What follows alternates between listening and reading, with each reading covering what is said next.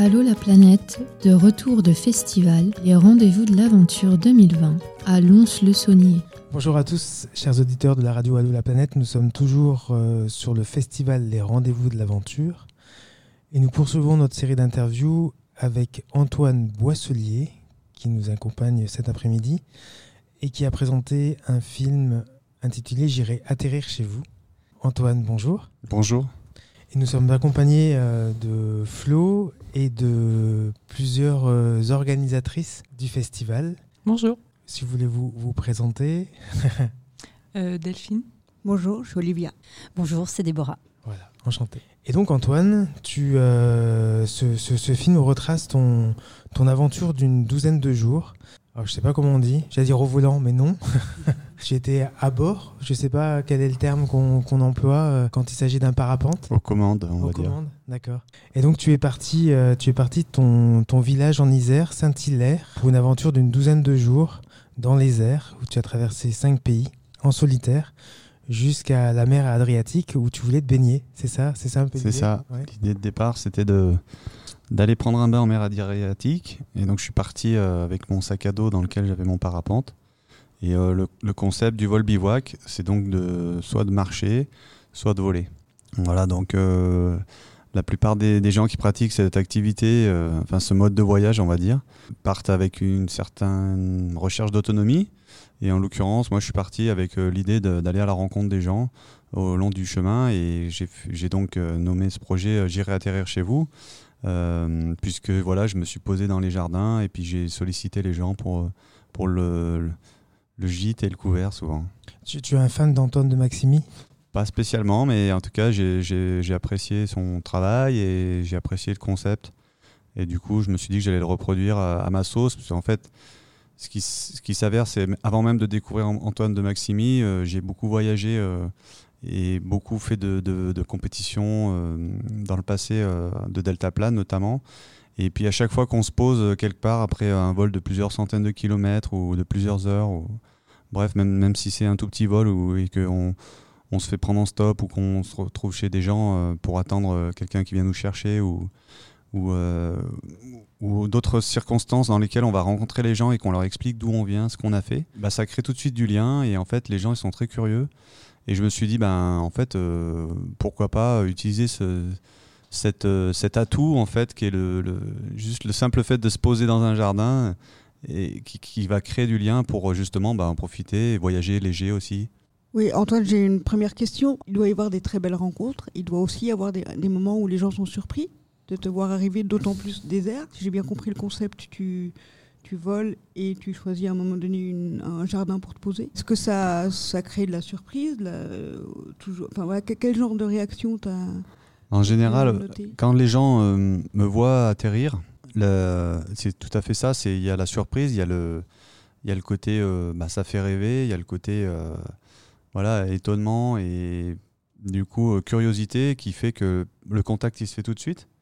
Ils sont la plupart du temps, euh, euh, ils sont, ils demandent, est-ce que tu as besoin de quelque chose, est-ce que tu, voilà, ça se fait assez naturellement. Euh, par contre, il m'est arrivé euh, parfois bah, de, me poser, mais que les gens ne me voient pas forcément, ou d'arriver à pied, parce que bah, forcément, il y a des moments où je marchais. Et là, c'est un peu plus compliqué de leur expliquer, de leur faire comprendre euh, euh, ce que je fais, le but de mon voyage, et, euh, et le fait- le- de leur demander finalement de, de l'aide. C'est un peu plus difficile, mais j'ai eu quelques refus, mais j'ai eu beaucoup de, beaucoup de, de gens qui m'ont accueilli à bras ouverts, et c'était une super aventure pour ça. Parce que tu arrives, quand on, quand on marche, quand on tape à la porte de- des, des gens et toi tu arrives, euh, bim, dans leur, euh, dans leur jardin, ça, ça surprend effectivement. euh. du ciel en plus Ouais. Tu fais un drôle d'oiseau quelque part. C'est ça, puis quand on leur explique voilà, qu'on qu'on a décollé euh, plusieurs heures euh, auparavant euh, dans un pays voisin, là, ça les étonne vraiment et ils ont du mal à y croire dans un premier temps. Et puis, euh, puis bah, ça crée tout de suite euh, du lien. Quoi. Tu parlais de vol de- d'une centaine de kilomètres. Euh, C'était la moyenne quotidiennement? Non, la moyenne, elle est un peu moindre, mais par contre, j'ai fait des vols. Euh, j'ai fait le premier vol où je fais plus de 150 km et un autre vol où je fais euh, 250 km, qui est, est personnellement ma plus grande distance euh, avec le parapente. Donc là, on est vraiment sur des vols de, performance, mais au cœur d'un vol bivouac. Donc c'est vrai que ça, ça, ça, fait de ce film-là ce qu'il est aujourd'hui. C'est que je suis extrêmement content et fier d'avoir fait ça. Et puis en plus, euh, voilà, quand je me pose euh, chez les gens et que je leur dis d'où je viens, c'est vrai qu'ils sont hallucinés et, ça, fait, euh, ça fait la petite anecdote pour le film. J'avais une question par rapport au, dans les cas où tu peux pas décoller, soit les conditions météorologiques sont, sont pas possibles ou là où tu atterris, en fin de compte, il y a des difficultés pour justement décoller. comment tu t'organises? Parce que tu es avec ton sac à dos qui est assez lourd et donc tu dois marcher. Donc ça va être des moments qui doivent être un peu difficiles parce que ton but c'est quand même de voler et tu te retrouves à marcher. Et donc déjà il y a ce côté-là qui doit être déjà, je sais pas si on peut utiliser le, terme difficile, mais en tout cas qui, n'est pas forcément ce à quoi tu, aspires. Et le côté aussi réflexion de euh, où est-ce que je vais pouvoir aller pour chercher justement tout, euh, tout ce qui va te permettre de décoller de nouveau. Oui. Ouais, ouais. Bah, c'est vrai qu'on est tout le temps en train d'anticiper la suite. Et des fois, on se pose à des endroits où on n'aurait pas voulu, quoi, et au fond d'une vallée, euh, avec beaucoup de dénivelé pour retrouver euh, un endroit euh, décollable, donc c'est-à-dire un champ. Enfin, il faut sortir de la forêt, et bien souvent, les, les, les, premières parties des montagnes elles sont boisées, donc c'est délicat. Et puis, il faut de l'altitude, un minimum d'altitude pour être sûr d'avoir des ascendances pour le prochain vol. Et euh, bah, c'est vrai que moi, j'ai horreur, c'est par exemple marcher au bord de la, route euh, avec les voitures qui nous dépassent. Bien souvent, euh, en, conditions générales, j'aurais fait plutôt du stop. Mais là, j'avais un petit peu cette, voilà l'ambition de faire ça vraiment clean et, et du coup de le faire par la force des mollets. Et ça m'est arrivé que très peu, mais je l'ai mis un peu en avant dans le film parce que c'est c'est pas ce que j'apprécie le plus. Mais après, euh, marcher en montagne, c'est vraiment un plaisir. Même si le sac est un peu lourd, euh, voilà, ça fait partie du, sport, vraiment, ça fait partie du, voyage. Et euh, moi, je pense avoir eu la chance de pas, pas beaucoup marcher. Hein. Sur les 750 km que j'ai fait, ah, j'ai dû marcher peut-être 20, 30, 40 km. C'est vraiment petite distance avec par contre du dénivelé. Un peu de dénivelé positif pour justement se repositionner pour le jour d'après et avoir les belles conditions. Justement, c'est euh, dénivelé enfin, pour repérer tes plateformes de décollage. Euh, tu, comment dire, tu arrives à les voir euh, avant d'atterrir euh, chez quelqu'un? Alors, dans l'idéal, ouais, c'est ça. On essaie d'observer avant de se poser. on essaie de se poser dans un endroit où on pourra décoller directement le lendemain, mmh. ou sinon au pied d'une montagne pour laquelle on va pouvoir, en, marchant quelques heures, ben, voilà, trouver le décollage, idéal avec euh, l'orientation idéale. C'est-à-dire souvent, en fait, on essaie de décoller côté est, face est d'une montagne, pour euh, bénéficier des courants ascendants le plus tôt possible. Voilà. Moi, j'aurais une question aussi, parce que tu disais, voilà, quand j'arrive, ça fait rêver les gens. effectivement, quand on voit des films comme le tien, ça donne envie de faire pareil, mais à partir de quel moment tu considères que on peut être apte à voler? Alors voler, c'est un rêve qui est, relativement accessible aujourd'hui. Hein.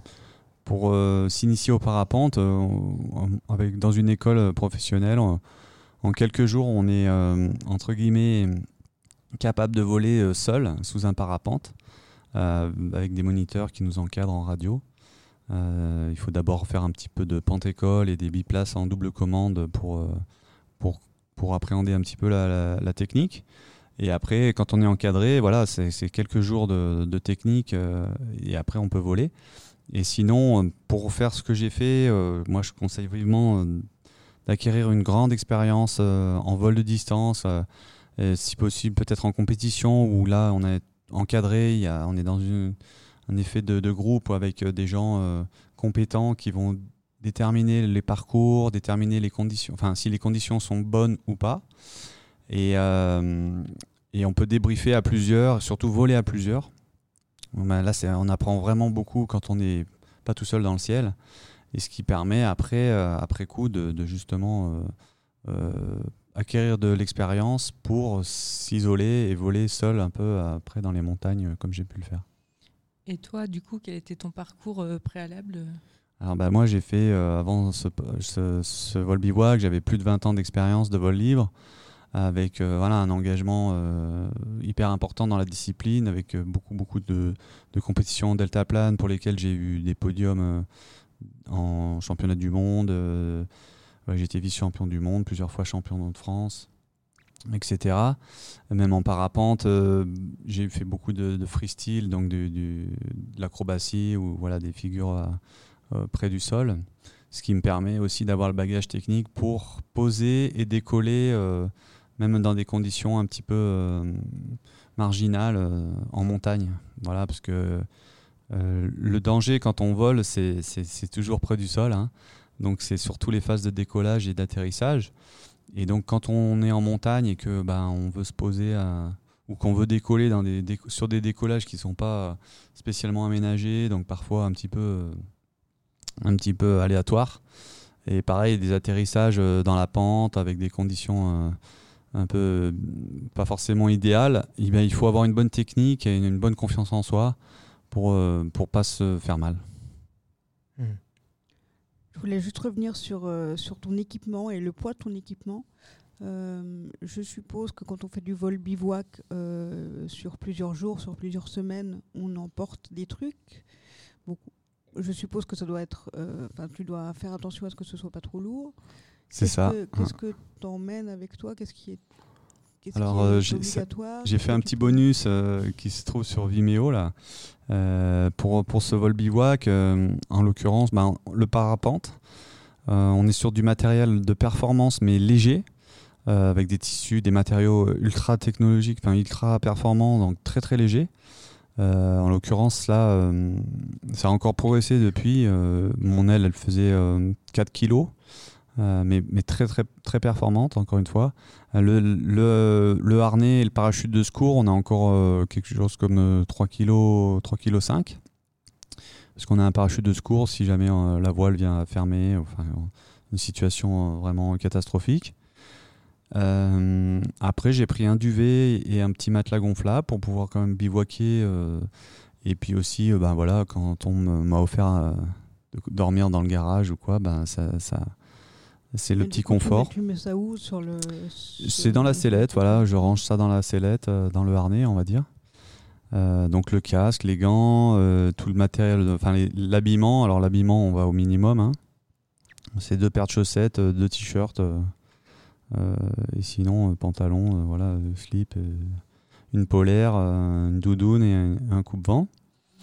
Euh, qu'est-ce que j'ai d'autre euh, ce qui m'a, De l'eau, un petit peu d'eau, un petit peu de nourriture parce que bon, euh, je suis pas tout le temps tombé chez des gens ou il y a des moments où aussi j'étais content d'être tout seul. Et puis, et puis ce qui était très lourd dans mon matériel, c'était tout le matériel justement pour la réalisation du film. En tout cas pour, pour capter les images.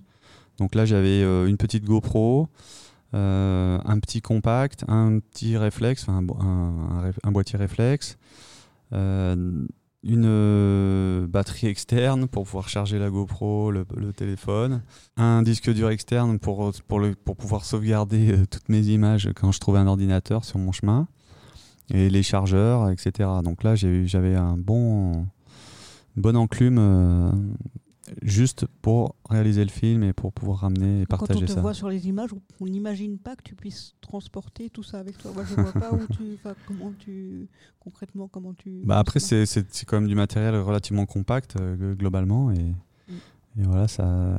J'avais une petite popote aussi quand même, un petit réchaud pour pour me faire une petite euh, petite infusion euh, le matin ou le soir.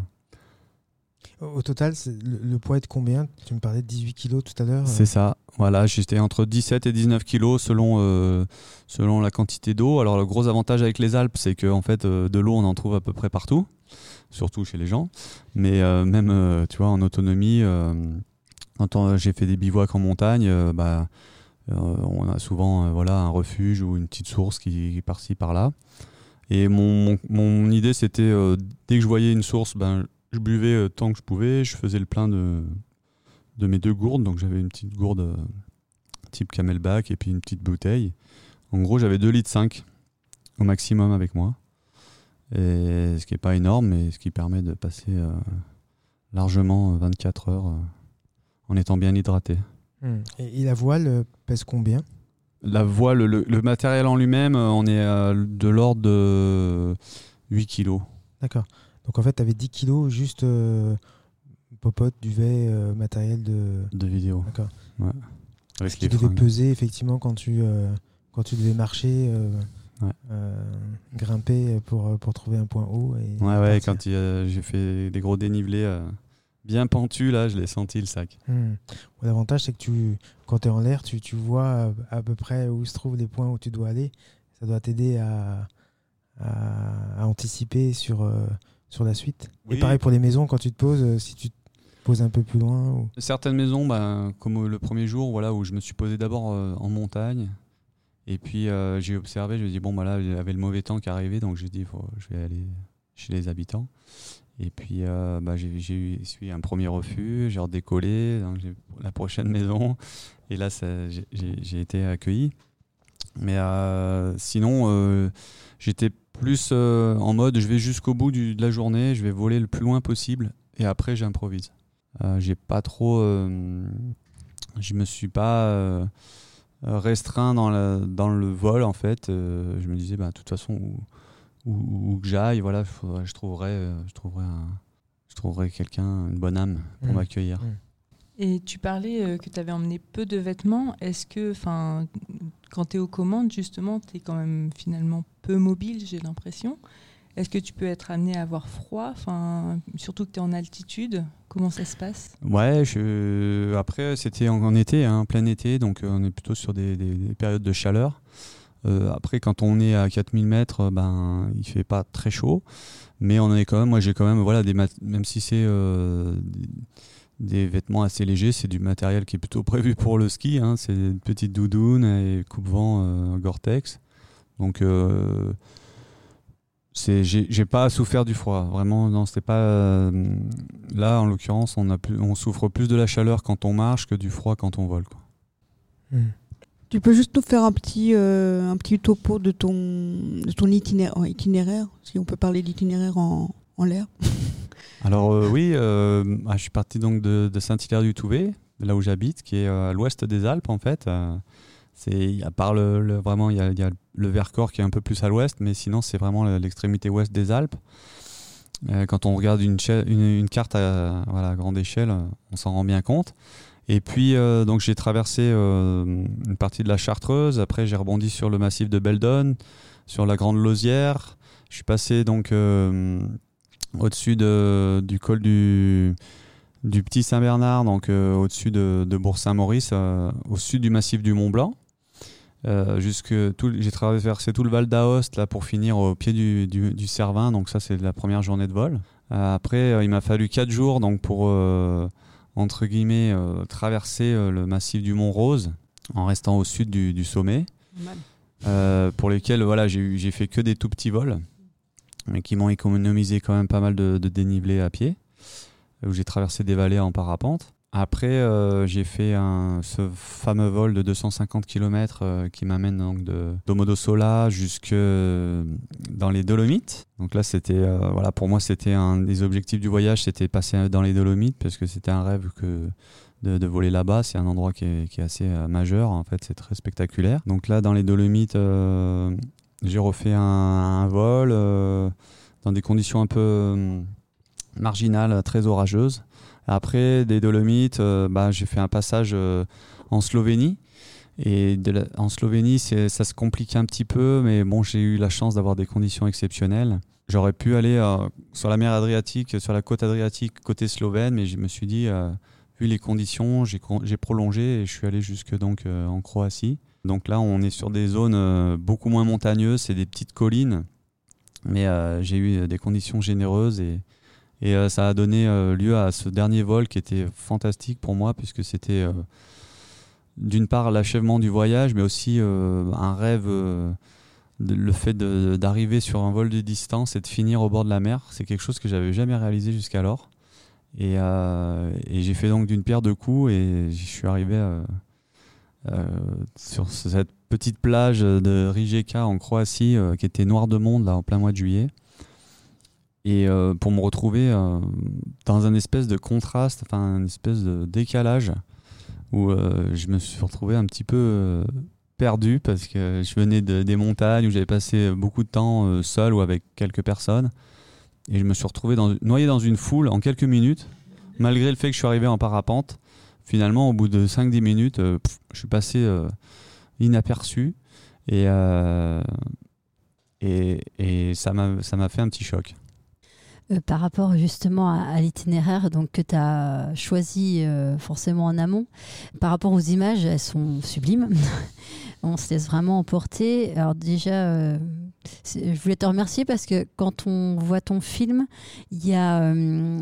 Comment dire, au niveau des images, il n'y a pas de redondance. Alors, on ne peut pas dire que quand on regarde les Alpes, c'est toujours la même chose. Un sommet, c'est pas un sommet, ils sont tous différents. Mais quand même, tu as réussi à capter, on va dire, chaque spécificité. Et c'est pas forcément évident puisque tu étais très haut. Tu devais aussi gérer euh, tes décollages, tes atterrissages, où tu devais prendre ton eau, etc. Et pourtant, à chaque fois, on, sent et on voit, enfin, on, va, on voit et donc, on- et en même temps, on sent euh, l'évolution de la chaîne alpine, des montagnes, de, de chaque spécificité. Alors, je sais pas, euh, je voudrais savoir si tu avais déjà survolé ces zones-là et tu t'étais dit, tiens, je vais y retourner et puis essayer de faire une continuité parce qu'on ne voit pas forcément tout, mis à part dans l'avion et encore, euh, on ne fait pas tout ce qu'on veut en avion. hein. Il y a une ligne déjà, euh, euh, on va dire, euh, si tu fais euh, Genève, euh, un pays de l'Est, forcément, c'est déjà tout prédéterminé. Mais justement, euh, qu'est-ce qui t'a amené à.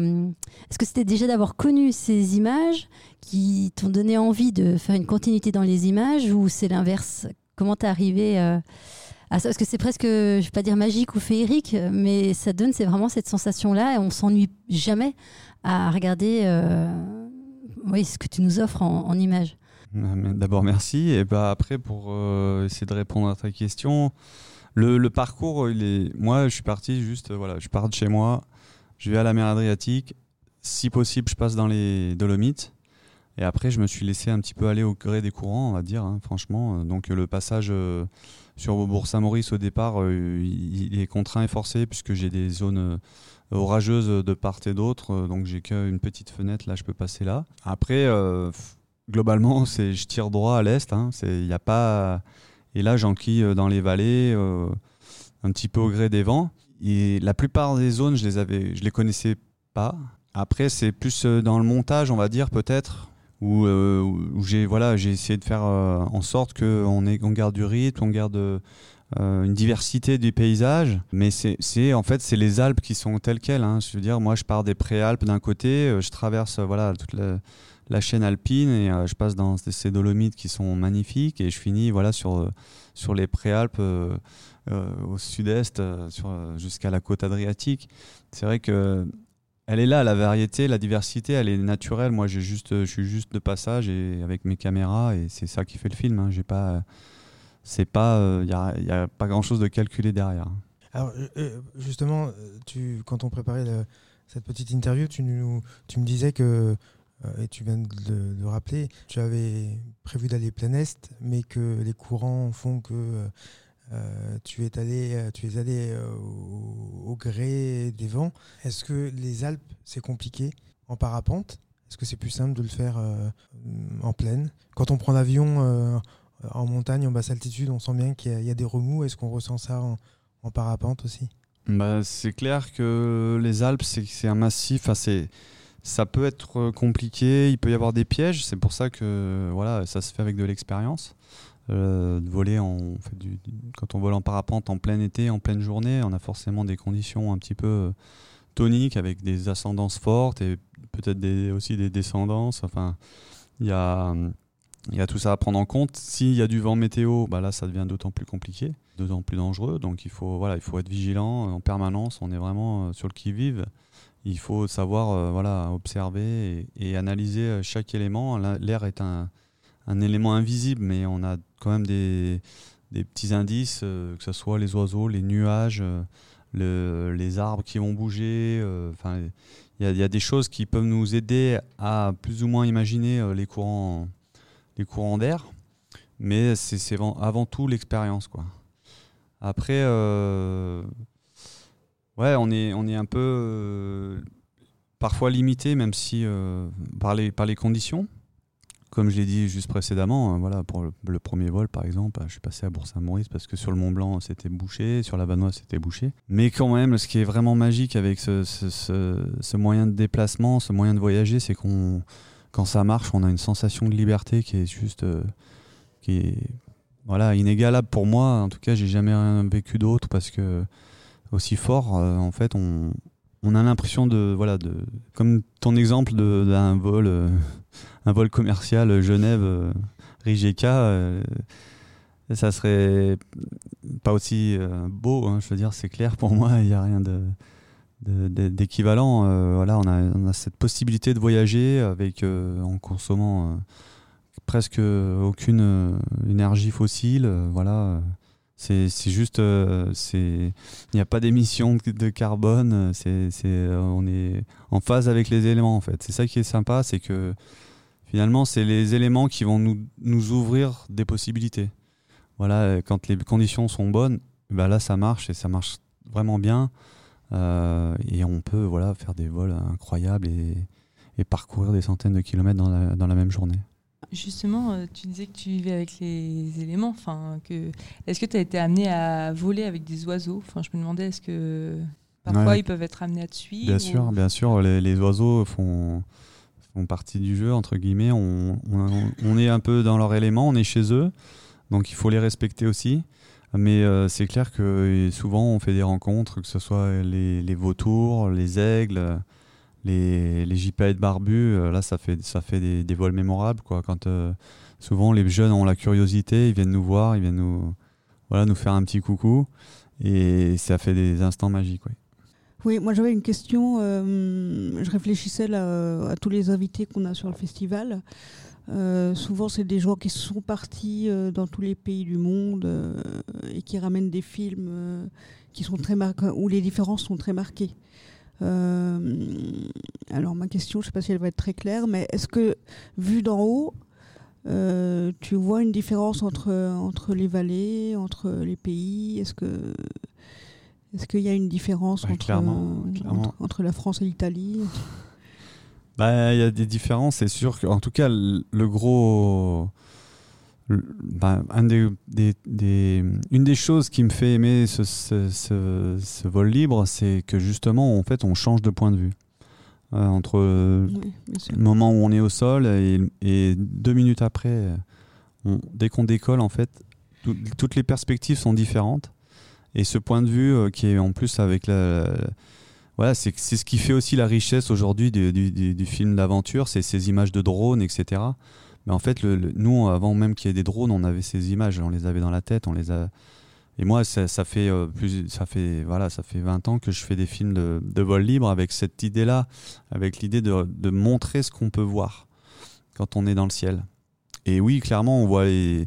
moi, j'ai beaucoup voyagé et le fait d'être en l'air, ça nous permet d'observer les modes de vie des gens quelque part, euh, surtout ben, l'agriculture, l'habitat, euh, les, les transports. Enfin, on, on voit les différences, on les voit quand on voyage, euh, quand on est au sol, à vélo, à pied, en voiture, on, on le voit. Mais quand on est en l'air, en fait, on voit plus de choses.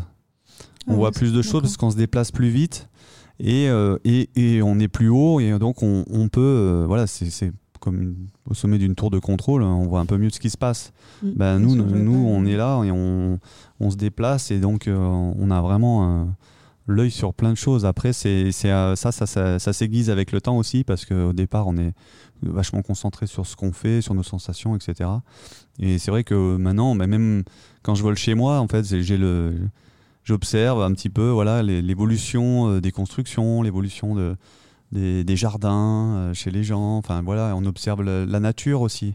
Mm. On observe vachement euh, bah, les différences entre la vallée et le sommet des montagnes. Qui, par exemple, à cette époque, euh, voilà, ça, toutes les feuilles qui sortent dans la vallée, ça commence à être tout vert, ça débourre, et puis le sommet, il est encore tout blanc euh, de neige, quoi. Et, et on voyage de l'un à l'autre. Mm. Et ça Ouais. fait aussi dans la même journée des choses assez sympas. Moi, j'adore euh, prendre mon parapente euh, et mes skis. Je décolle euh, dans l'herbe avec les skis et puis je monte euh, au sommet des montagnes. Je vais me poser. Ça me fait un peu halluciner. Je vais me, je vais- je vais me poser euh, en montagne. Je vais faire du ski. et je reprends mon parapente, je redécolle et je vais, je rentre à la maison et, Voilà. et on pose dans l'herbe. Et c'est plus écologique que prendre un hélicoptère pour faire la même chose. C'est exactement ça. Bien plus grisant, même si ça marche moins facilement, hein, c'est c'est d'autant plus grisant. Donc le parapente, oui, c'est une évidence pour toi. Comme nous, on prendrait, euh, je sais pas. Un vélo, Voilà, un vélo, ouais. Toi, c'est le parapente. Un âne. c'est ça, euh, ouais. exactement.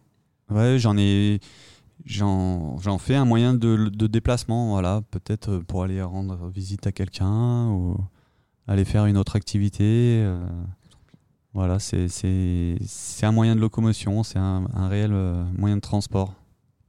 Ah oui, c'est pas qu'un loisir, là. Surtout pour aller se baigner en fin de compte. Finalement, ouais, ça, ça marche aussi.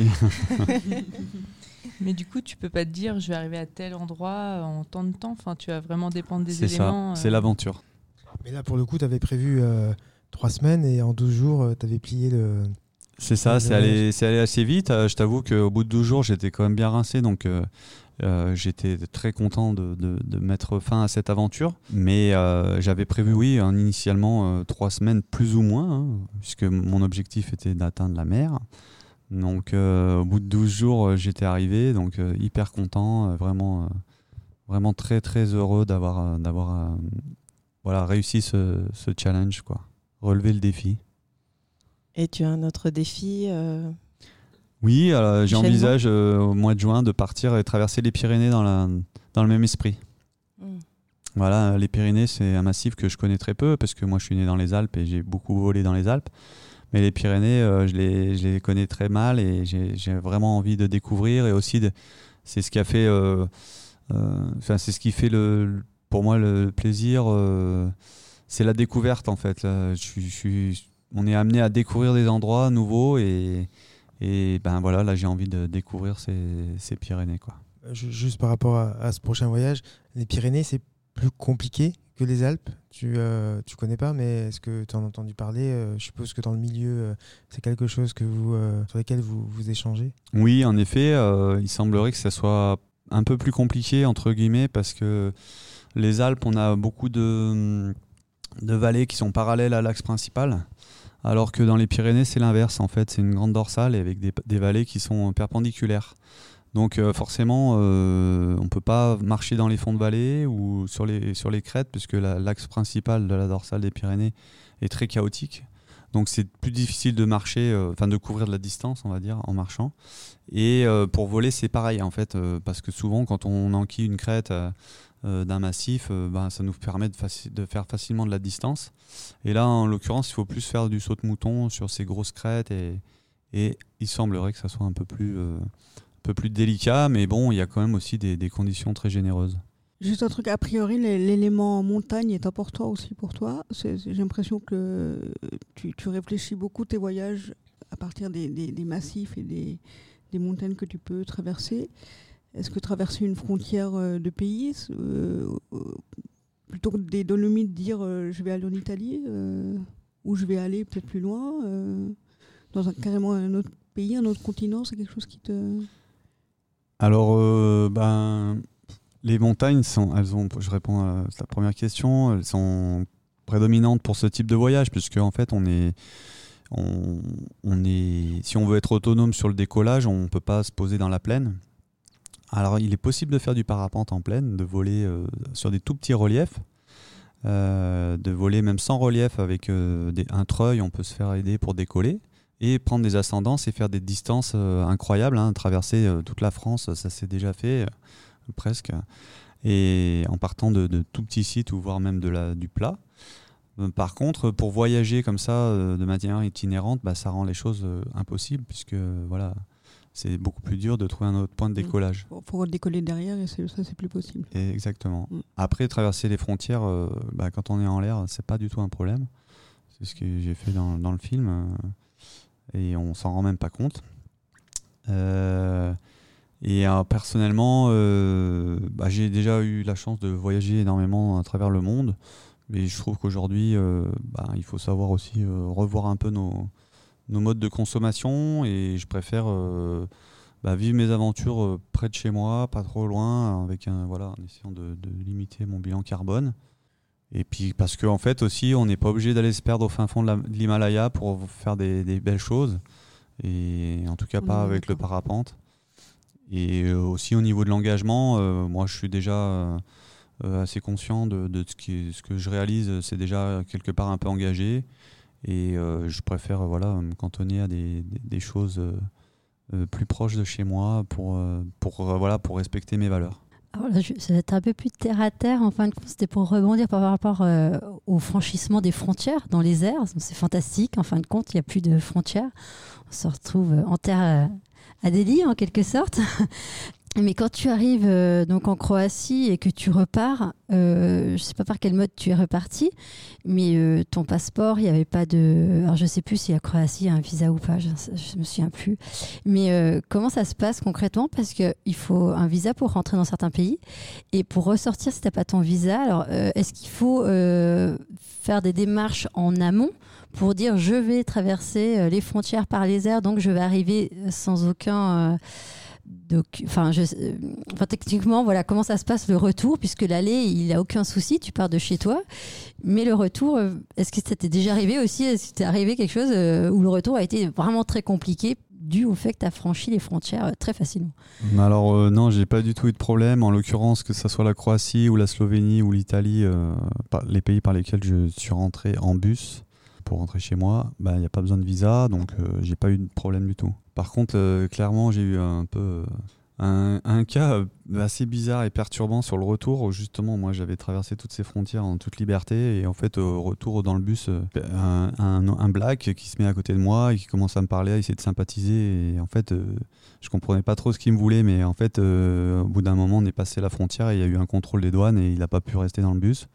Alors là, ça m'a fait un peu bizarre parce qu'en fait, bah, cet énorme contraste entre ce que je pouvais vivre moi et la liberté que j'avais et, ce que cette personne elle avait dû vivre et, oui, tu étais au sein de l'Union Européenne. Je parlais de la Croatie, mais c'est vrai qu'elle fait partie de, de l'UE, donc forcément, il n'y avait pas de problème de frontières. Euh, euh, c'est comme si tu étais allé plutôt plus dans un autre pays hors UE. Mais oui, cette personne t'a rappelé en fin de compte qu'il y avait des frontières euh, que tu avais complètement oubliées. Bah, les frontières, moi, je les avais oubliées. C'est pas tant ça le problème. C'est ce que j'ai vu. Moi, c'était le, le ça m'a choqué, euh, tu vois, qu'il lui, il puisse pas aller où il voulait. Euh. alors que pour lui, c'était beaucoup plus, à mon avis, déterminant dans son, dans son parcours de vie. Quoi. Euh, enfin, plus essentiel dans Je ne sais pas d'où il venait exactement, ce qu'il avait vécu auparavant, mais bon.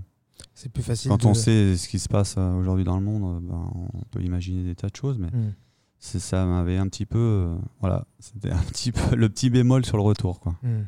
Merci euh, Antoine de nous avoir euh, raconté euh, cette, cette, aventure. Je rappelle que tu, présentais sur le festival ton film J'irai atterrir chez vous, qu'on peut peut-être voir ailleurs dans d'autres festivals lorsqu'ils reprendront. Je je sais pas, vous pouvez le trouver sur Vimeo en VOD, ça c'est sûr. D'accord. On a eu la chance de, gagner le prix du Ushuaïa TV, donc certainement qui sera programmé. D'accord. Euh, il n'est pas forcément programmé dans d'autres festivals. Il a déjà bien tourné. Euh, je ne connais pas. Voilà, les, prochains, les prochaines euh, projections sont encore assez indéterminées. D'accord.